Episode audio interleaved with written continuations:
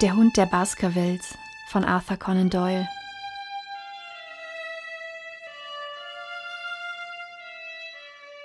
Sir Henry Baskerville. Wir hatten das Frühstück zeitig beendet. Holmes wartete in seinem Morgenmantel auf das verabredete Treffen.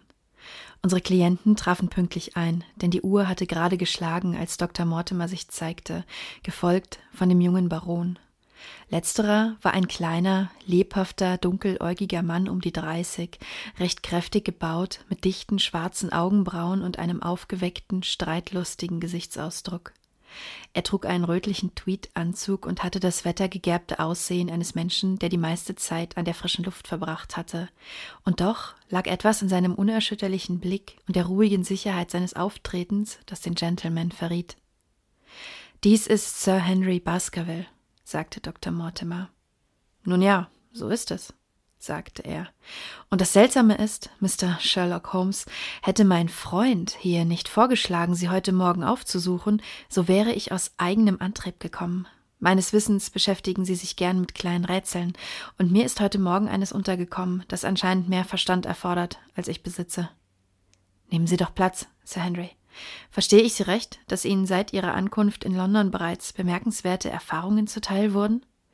Nichts von Wichtigkeit, Mr. Holmes, nur ein Scherz, vermutlich. Es handelt sich um diesen Brief, wenn Sie es Brief nennen können, der mich heute Morgen erreichte. Er legte einen Umschlag auf den Tisch und wir beugten uns alle darüber. Er war von gewöhnlicher Qualität und leicht grauer Farbe, die Adresse Sir Henry Baskerville, Northumberland Hotel bestand aus groben Druckbuchstaben. Der Poststempel lautete Charing Cross und war vom vorigen Abend. Wer wusste, dass sie im Northumberland Hotel absteigen würden? fragte Holmes und blickte unseren Besucher scharf an. Niemand konnte das wissen. Das haben wir erst entschieden, nachdem ich Dr. Mortimer getroffen hatte. Aber Dr. Mortimer hatte zweifellos dort bereits ein Zimmer. Nein, ich übernachtete bei einem Freund antwortete der Doktor. Es gab keinen möglichen Hinweis auf unsere Absicht, in diesem Hotel zu wohnen. Hm, jemand scheint sehr daran interessiert zu sein, wo sie sich aufhalten. Er entnahm dem Umschlag einen halben Bogen doppelt gefaltetes Briefpapier, öffnete ihn und breitete ihn auf dem Tisch aus. Quer über die Mitte stand ein einziger Satz, gebildet aus ausgeschnittenen, gedruckten Wörtern, der lautete wenn Sie Wert auf Leben oder Verstand legen, so halten Sie sich vom Moor fern. Lediglich das Wort Moor war mit Tinte geschrieben. Nun, sagte Sir Henry Baskerville, vielleicht können Sie mir sagen, Mr. Holmes, was zum Donnerwetter das zu bedeuten hat und wer so viel Interesse an meinen Angelegenheiten an den Tag legt. Was halten Sie davon, Dr. Mortimer? Sie werden mir zustimmen, dass zumindest an dieser Sache nichts Übernatürliches dran ist. Nein, aber es könnte wohl von jemandem stammen, der überzeugt davon ist, dass der ganze Fall übernatürlich war. Welcher Fall? fragte Sir Henry scharf. Ich habe den Eindruck, jeder von Ihnen weiß bedeutend mehr über meine Angelegenheiten als ich selbst. Sie sollen an unserem Wissen teilhaben, bevor Sie dieses Zimmer verlassen, Sir Henry, das verspreche ich Ihnen, sagte Sherlock Holmes.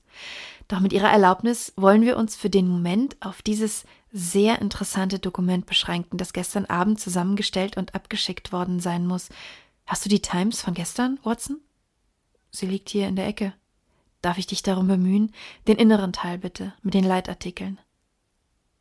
Er warf einen flüchtigen Blick darauf und ließ seine Augen die Spalten auf und ab gleiten. Vortrefflicher Artikel über den Freihandel. Darf ich Ihnen einen Auszug daraus vorlesen? Wenn manche Menschen Wert auf den Umstand legen, dass der heimische Handel oder die heimische Industrie durch Schutzzölle gefördert werden, so halten wir es doch mit dem Verstand, der uns sagt, dass solche Gesetze langfristig dem Wohlstand des Landes hinderlich seien, sie den Wert unserer Importe verringern und die generelle Qualität des Lebens auf dieser Insel senken werden. Was hältst du davon, Watson? rief Holmes fröhlich und rieb seine Hände zufrieden aneinander. Findest du nicht, dass es ein bemerkenswerter Standpunkt ist? Dr. Mortimer betrachtete Holmes mit einem Anflug beruflichen Interesses, während Sir Henry Baskerville mir seine dunklen Augen ratlos zuwandte. Ich verstehe nicht viel von Schutzzöllen und solchen Sachen, sagte er, aber mir scheint, wir sind ein wenig vom Thema abgekommen, was diesen Brief anbelangt. Im Gegenteil. Ich denke, wir sind auf einer besonders heißen Spur, Sir Henry. Watson kennt meine Methoden besser als Sie, doch fürchte ich, dass nicht einmal er die Bedeutung dieses Satzes erkannt hat. Nein, ich gestehe, dass ich keinen Zusammenhang erkennen kann. Und doch, mein lieber Watson, ist der Zusammenhang so eng, dass das eine aus dem anderen entstanden ist, wenn Wert, Legen, Leben, Verstand, Halten. Sehen Sie nun, woher diese Wörter kommen? Donnerwetter, Sie haben recht, wenn das nicht schlau ist, rief Sir Henry aus. Bliebe überhaupt noch ein Zweifel, so räumte ihn die Tatsache aus, dass Wert auf und so halten in einem Stück herausgeschnitten wurden. Tatsächlich, so ist es. Wirklich, Mr. Holmes, das übersteigt alles, was ich mir vorgestellt hatte, sagte Dr. Mortimer, während er meinen Freund erstaunt anstarrte. Ich könnte verstehen, dass jemand sagt, diese Wörter seien aus einer Zeitung ausgeschnitten, aber dass Sie erkennen, um welche Zeitung es sich handelt und aus welcher Art von Artikel die Ausschnitte sind, ist eine der bemerkenswertesten Leistungen, die ich je gesehen habe. Wie haben Sie das fertiggebracht?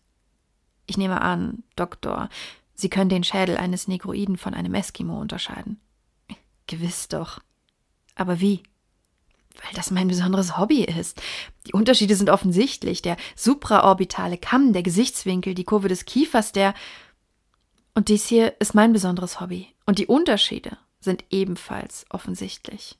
In meinen Augen gibt es ebenso große Unterschiede zwischen dem Durchschussbleisatz eines Times-Artikels und dem schlampigen Druckbild eines Boulevardblattes wie zwischen ihrem Negroiden und dem Eskimo. Das Erkennen von Drucktypen gehört zum elementaren Wissen eines Verbrechensexperten, obwohl ich gestehen muss, dass ich einmal, als ich noch sehr jung war, den Leeds Mercury mit dem Western Morning News verwechselt hatte. Aber ein Leitartikel der Times ist etwas absolut Unverwechselbares.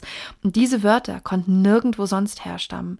Und da der Brief gestern Abend abgeschickt worden war, schien es mir äußerst wahrscheinlich, dass die Wörter aus der gestrigen Ausgabe stammten. Soweit ich Ihren Ausführungen folgen konnte, Mr. Holmes, sagte Sir Henry Baskerville, hat also jemand diese Nachricht mit der Schere Nagelschere, sagte Holmes. Sie können erkennen, dass es sich um eine kurze Schere handelte, weil für Wert auf zwei Schnitte nötig waren. So ist es. Jemand schnitt also die Wörter mit einer Nagelschere aus, bestrich sie mit Kleber, mit Papierleim, sagte Holmes, mit Papierleim und klebte sie auf. Aber warum hat er das Wort Moor mit der Hand geschrieben? Weil er es in der Zeitung nicht gefunden hat. Alle anderen Wörter waren einfach und leicht in jeder beliebigen Ausgabe zu finden, aber Moor ist weniger gewöhnlich. Aber natürlich, das erklärt es. Konnten Sie dieser Nachricht noch mehr entnehmen, Mr. Holmes? Es gibt ein oder zwei Fingerzeige, obwohl jede Mühe unternommen wurde, alle Hinweise zu entfernen. Die Adresse, wie Sie sehen, wurde in ungelenken Druckbuchstaben verfasst. Doch ist die Times eine Zeitung, die gewöhnlich nur von sehr gebildeten Menschen gelesen wird. Deshalb können wir davon ausgehen, dass der Brief von einem gebildeten Menschen verfasst wurde, der den Anschein erwecken wollte, als sei er ungebildet, und die Mühe, seine Handschrift zu verstellen, lässt vermuten, dass die Handschrift Ihnen bekannt ist oder werden könnte. Weiterhin werden Sie feststellen, dass die Wörter nicht akkurat in einer Linie aufgeklebt wurden, sondern dass manche höher sitzen als andere. Leben beispielsweise sitzt weit unterhalb des Platzes, wo es hingehört. Dies mag auf Unachtsamkeit deuten oder aber auf Aufregung oder Eile hinweisen. Ich neige eher zu letzterer Ansicht, da die Angelegenheit offenbar wichtig war und es nicht wahrscheinlich ist, dass der Verfasser eines solchen Briefes unachtsam vorgeht. War er aber in Eile, so stellt sich die interessante Frage, warum? Denn jeder Brief, der am frühen Morgen aufgegeben wird, hätte Sir Henry erreicht, bevor er sein Hotel verließ. Befürchtete der Absender eine Störung? Und durch wen? Hier geraten wir mehr und mehr ins Reich der Vermutung, sagte Dr. Mortimer. Sagen wir eher in Bereiche, wo wir Möglichkeiten abwägen und das Wahrscheinlichste wählen. Es ist der wissenschaftliche Gebrauch unserer Vorstellungskraft, doch bleibt uns immer eine materielle Grundlage, auf welcher wir unsere Spekulationen beginnen. Sie mögen es Vermutung nennen, aber ich bin fast sicher, dass diese Adresse in einem Hotel geschrieben worden ist. Wie um aller Welt können Sie das behaupten? Bei gründlicher Untersuchung werden Sie feststellen, dass sowohl Feder als auch Tinte dem Verfasser Schwierigkeiten bereitet haben. In einem einzigen Wort hat die Feder zweimal gestreikt und dreimal insgesamt ist in dieser kurzen Adresse die Tinte ganz ausgegangen, was darauf schließen lässt, dass wenig Tinte in der Flasche war. Nun kommt es selten vor, dass sich eine persönliche Feder oder Tintenflasche in solchem Zustand befindet, und die Kombination von beidem scheint mir nahezu ausgeschlossen. Aber Sie kennen Tinte und Feder in Hotels, wo man selten je etwas anderes bekommt. Ja, ich zögere nicht zu behaupten, dass wir nur die Papierkörbe der Hotels um Charing Cross untersuchen müssten, um die Überreste der verstümmelten Times Leitartikel zu finden und so die Person ausfindig zu machen, die diese seltsame Nachricht verschickt hat. Oh, hallo, was ist das? Er war dabei, den Bogen Briefpapier mit den aufgeklebten Wörtern sorgfältig zu untersuchen, wobei er ihn höchstens drei, vier Zentimeter von seinen Augen entfernt hielt. Nun? Ah, nichts, sagte er und legte es nieder. Es ist ein unbeschriebener halber Bogen Papier ohne jedes Wasserzeichen. Ich denke, wir haben so viel wie nur irgend möglich diesem merkwürdigen Brief entnommen. Und jetzt, Sir Henry, sagen Sie mir, ob sich sonst irgendetwas Interessantes ereignet hat, seit Sie nach London gekommen sind. Nein, Mr. Holmes, ich glaube nicht. Haben Sie niemanden bemerkt, der Ihnen folgte oder der Sie beobachtete? Mir scheint, ich bin geradewegs in einen Groschenroman geraten, sagte unser Besucher. Warum zum Teufel sollte mir irgendjemand folgen oder mich beobachten? Dazu kommen wir später. Haben Sie uns nichts anderes zu berichten, bevor wir uns dieser Angelegenheit zuwenden? Nun, das hängt davon ab, was Sie für würdig erachten, berichtet zu werden. Meiner Meinung nach ist alles, das vom routinemäßigen Ablauf des Lebens abweicht, berichtenswert. Sir Henry lächelte. Noch weiß ich nicht viel über das britische Leben, denn ich habe fast mein ganzes Leben in den USA und Kanada verbracht, aber ich hoffe, dass es nicht zur alltäglichen Routine gehört, einen seiner Stiefel zu verlieren. Sie haben einen Ihrer Stiefel verloren? Bester Sir Henry, rief Dr. Mortimer. Sie haben ihn nur verlegt. Sobald Sie ins Hotel zurückkehren, werden Sie ihn wiederfinden. Wozu sollten wir Mr. Holmes mit solchen Lappalien behelligen? Nun, weil er mich nach allem gefragt hat, das von der täglichen Routine abweicht. So ist es, sagte Holmes. Wie töricht der Vorfall auch immer erscheinen mag. Sie haben also einen Ihrer Stiefel verloren? Oder verlegt, wie auch immer. Gestern Abend habe ich beide vor meine Tür gestellt und heute Morgen war nur noch einer vorhanden. Aus dem Schuhputzer konnte ich kein einziges vernünftiges Wort herausbringen. Das Schlimmste ist, dass ich die Stiefel erst gestern Abend am Strand gekauft und noch nie getragen habe. Wenn Sie sie noch nie getragen haben, wozu haben Sie sie dann zum Putzen vor die Tür gestellt? Es waren Lederstiefel, die noch nie mit Politur behandelt wurden. Wenn ich richtig verstanden habe, sind Sie also direkt nach Ihrer gestrigen Ankunft in London ausgegangen und haben ein paar Stiefel gekauft. Ich habe einen ausgedehnten Einkaufsbummel gemacht. Dr. Mortimer hat mich herumgeführt. Sehen Sie, wenn ich dort Gutsherr sein soll, muss ich mich entsprechend kleiden. Und vielleicht habe ich mich in dieser Hinsicht im Wilden Westen ein wenig vernachlässigt. Unter anderem habe ich diese braunen Stiefel gekauft. Sie haben sechs Dollar gekostet. Und bevor ich sie jemals an meinen Füßen hatte, wurden sie mir gestohlen. Es scheint mir ein überaus nutzloser Diebstahl, sagte Sherlock Holmes. Ich gestehe, Dr. Mortimers Ansicht zu teilen, dass sich der vermisste Stiefel bald wieder einfinden wird. Und jetzt, meine Herren, sagte der junge Baron mit Entschiedenheit, glaube ich genug von dem wenigen, das ich weiß, gesprochen zu haben. Es ist an der Zeit, dass Sie Ihr Wort halten und mir detailliert berichten, worum es hier überhaupt geht. Ihr Anliegen ist sehr verständlich, antwortete Holmes. Dr. Mortimer, am besten wird es wohl sein, Sie erzählen die Geschichte genauso, wie Sie sie uns erzählt haben. Auf diese Weise ermutigt, zog unser wissenschaftlicher Freund seine Papiere aus der Tasche und erläuterte den ganzen Fall auf gleiche Weise wie am Morgen zuvor. Sir Henry Baskerville hörte mit äußerster Aufmerksamkeit zu und ließ gelegentlich einen überraschten Ausruf hören.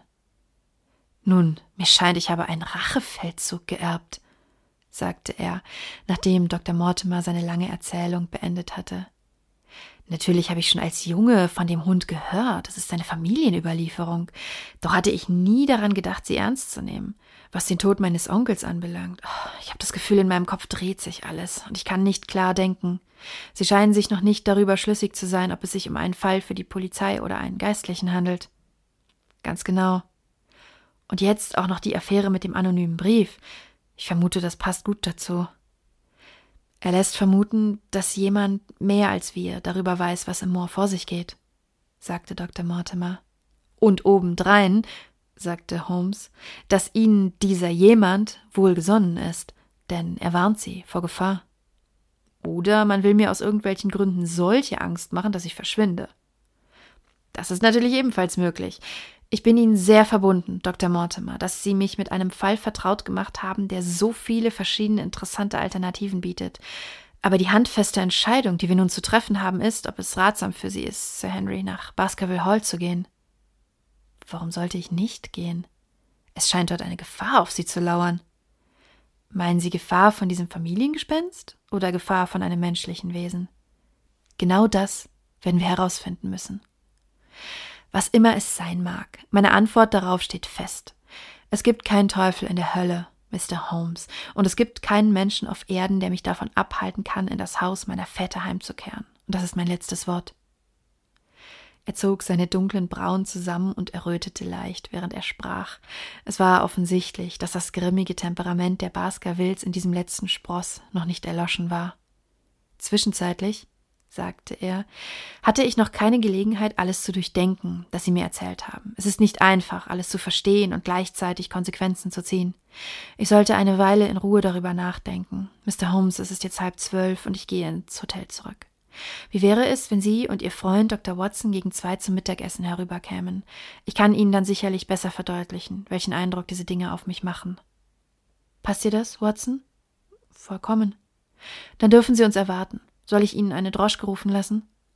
Ich ziehe einen Spaziergang vor, denn diese Affäre hat mich doch etwas nervös gemacht. Ich werde Sie mit Vergnügen begleiten, sagte Dr. Mortimer. Dann treffen wir uns gegen zwei Uhr wieder. Au revoir und schönen Tag. Wir hörten die Schritte unserer Besucher die Stufen hinabsteigen und das Schlagen der Haustür. Im Handumdrehen hatte sich Holmes vom müßigen Träumer zum Mann der Tat gewandt. Hut und Schuhe, Watson, rasch, wir haben keine Zeit zu verlieren. Er rannte im Morgenrock in sein Zimmer und war nach wenigen Sekunden im Gehrock zurück. Wir eilten gemeinsam die Treppe hinab und auf die Straße. Dr. Mortimer und Baskerville waren noch zu sehen, wie sie in einer Entfernung von etwa 200 Metern in Richtung Oxford Street liefen. Soll ich rennen und sie anhalten? Nicht um alles in der Welt, lieber Watson. Ich bin mit dir als Begleitung vollauf zufrieden, sofern du meine Gegenwart erträgst. Unsere Freunde sind sehr weise, denn es ist sicher ein herrlicher Morgen für einen Spaziergang. Er beschleunigte seine Schritte, bis wir den Abstand zu ihnen auf etwa die Hälfte verringert hatten. Dann folgten wir ihnen in die Oxford Street und die Regent Street hinunter, immer auf etwa hundert Meter Abstand achtend. Einmal blieben unsere Freunde stehen und betrachteten die Auslagen eines Schaufensters, woraufhin Holmes dasselbe tat.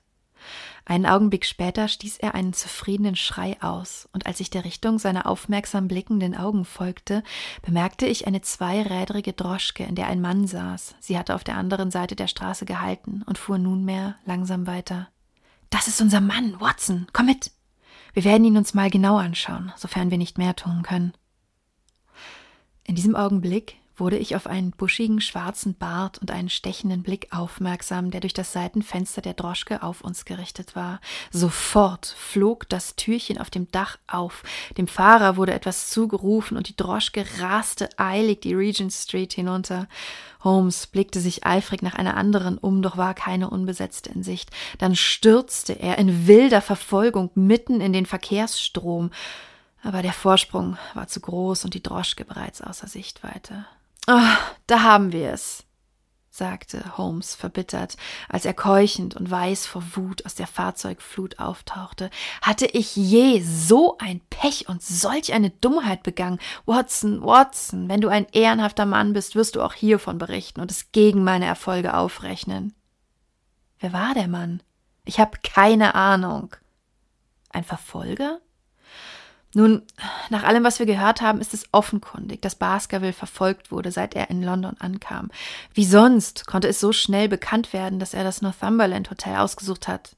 Wenn man ihm am ersten Tag folgt, so bin ich davon ausgegangen, dass man ihm vielleicht auch am zweiten Tag folgen würde. Vielleicht hast du bemerkt, dass ich zweimal zum Fenster gegangen bin, während Dr. Mortimer seine Erzählung vorgelesen hat. Ja, ich erinnere mich. Ich habe Ausschau gehalten, ob sich jemand in der Straße herumtreibt, aber niemanden gesehen. Wir haben es mit einem gerissenen Mann zu tun, Watson. Dieser Fall ist sehr ernst, und auch wenn ich mir noch nicht darüber im Klaren bin, ob es sich um einen wohlwollenden oder übelwollenden Menschen handelt, mit dem wir es hier zu tun haben, spüre ich doch hinter allem Kraft und Entschlossenheit. Als unsere Freunde uns verließen, bin ich ihnen sofort gefolgt, in der Hoffnung, den unsichtbaren Begleiter stellen zu können. Er war so schlau, ihnen nicht zu Fuß zu folgen, sondern sich eine Droschke zu nehmen, mal hinter ihnen herzuschlendern, mal vorneweg zu fahren und so ihrer Aufmerksamkeit zu entgehen. Seine Methode hatte den zusätzlichen Vorteil, dass er auch in der Lage war, ihnen zu folgen, sollten sie eine Droschke besteigen. Doch sie hatte auch einen offenkundigen Nachteil. Er liefert sich dem Kutscher aus. Genau. Wie schade, dass wir nicht die Droschkennummer notiert haben. Mein lieber Watson, wie ungeschickt ich auch gewesen sein mag, du kannst doch nicht ernsthaft glauben, dass ich so nachlässig war, mir nicht die Nummer zu merken. 2704, das ist unser Mann. Aber im Moment ist das für uns nutzlos. Ich kann nicht erkennen, was du sonst noch hättest tun können. Als mir die Droschke aufgefallen war, hätte ich auf dem Punkt kehrt machen und in die andere Richtung laufen müssen. Dann hätte ich in Ruhe eine zweite Droschke mieten und der ersten in respektvollem Abstand folgen sollen oder noch besser zum Northumberland Hotel fahren und dort warten sollen. Nachdem unser Unbekannter dann Baskerville ins Hotel gefolgt wäre, hätten wir die Gelegenheit gehabt, sein Spiel mit ihm zu spielen und ihm unsererseits zu folgen. Aus unserem Übereifer hat unser Gegenspieler seinerseits mit außerordentlicher Geschwindigkeit und Energie seinen Vorteil gezogen. Wir haben uns selbst verraten und ihn verloren. Während dieser Unterhaltung waren wir langsam die Regent Street hinuntergeschlendert und Dr. Mortimer sowie sein Begleiter waren längst verschwunden. Es hat keinen Zweck, ihn weiter zu folgen, sagte Holmes. Ihr Schatten ist verschwunden und wird nicht zurückkommen. Lass sehen, welche Karten wir noch in den Händen halten und sie dann mit Entschlossenheit ausspielen. Könntest du das Gesicht des Mannes in der Droschke beschreiben? Mit Sicherheit nur den Bart. Ah, so geht's mir auch. Woraus ich schließe, dass es sich mit aller Wahrscheinlichkeit um einen falschen Bart handelt. Ein so gerissener Mann mit einem so heiklen Auftrag braucht keinen solchen Bart, sofern er sich nicht dahinter verbergen will. Komm hier rein, Watson. Er betrat ein Büro der Bezirksbotengesellschaft, wo er herzlich vom Büroleiter begrüßt wurde. Ah, Wilson, wie ich sehe, haben Sie den kleinen Fall nicht vergessen, in welchem ich das Glück hatte, Ihnen helfen zu können. Nein, Sir, das habe ich tatsächlich nicht. Sie haben meinen Ruf gerettet und vielleicht mein Leben. Lieber Mann, Sie übertreiben. Ähm, meiner Erinnerung nach haben Sie unter Ihren Boten einen Jungen namens Cartwright, der sich während der Untersuchung als recht geschickt erwies. Ja, Sir, er ist noch bei uns. Könnten Sie ihn holen? Vielen Dank. Und könnten Sie mir freundlicherweise diese Fünf-Pfund-Note wechseln? Ein Junge von etwa 14 Jahren mit einem offenen und aufgeweckten Gesicht war der Aufforderung des Büroleiters gefolgt und sah den berühmten Detektiv nun mit großer Ehrfurcht an. Geben Sie mir bitte das Hotelverzeichnis, sagte Holmes. Danke. Nun, Cartwright, hier gibt es die Namen von 23 Hotels, die sich alle in der unmittelbaren Nachbarschaft von Charing Cross befinden. Siehst du? Ja, Sir. Du wirst sie alle der Reihe nach aufsuchen. Ja, Sir. Jedes Mal gibst du zunächst dem Portier an der Eingangstür ein Schilling. Hier sind 23 Schilling. Ja, Sir. Dann sagst du, dass du das Abfallpapier von gestern sehen möchtest und erklärst ihnen, dass ein wichtiges Telegramm versehentlich weggeworfen wurde und dass du nach ihnen suchen musst. Hast du verstanden? Ja, Sir. Aber in Wirklichkeit suchst du nach der Innenseite der Times, in welche mit einer Schere Löcher geschnitten wurden. Hier ist ein Exemplar derselben Times. Es handelt sich um diese Seite hier. Du wirst sie leicht wiedererkennen, oder? Ja, Sir. Der Portier an der Eingangstür wird jedes Mal den Portier der Empfangshalle rufen lassen, welchem du auch einen Schilling gibst. Hier sind weitere 23 Schilling. In schätzungsweise 20 von 23 Fällen wirst du hören, dass das Abfallpapier vom Vortag verbrannt oder fortgeschafft wurde. In den verbleibenden Fällen zeigt man dir einen Haufen Papier und du suchst darin nach dieser Seite der Times. Die Chancen, sie zu finden, sind mehr als gering. Hier sind noch zehn Schilling für Notfälle. Schicke mir bis heute Abend einen telegrafischen Bericht in die Baker Street. Und jetzt, Watson, bleibt uns nur noch die Identität des Droschkenkutschers Nummer 2704 herauszufinden. Danach wollen wir eine der Kunstgalerien in der Bond Street aufsuchen und uns dort die Zeit vertreiben, bis wir im Hotel erwartet werden.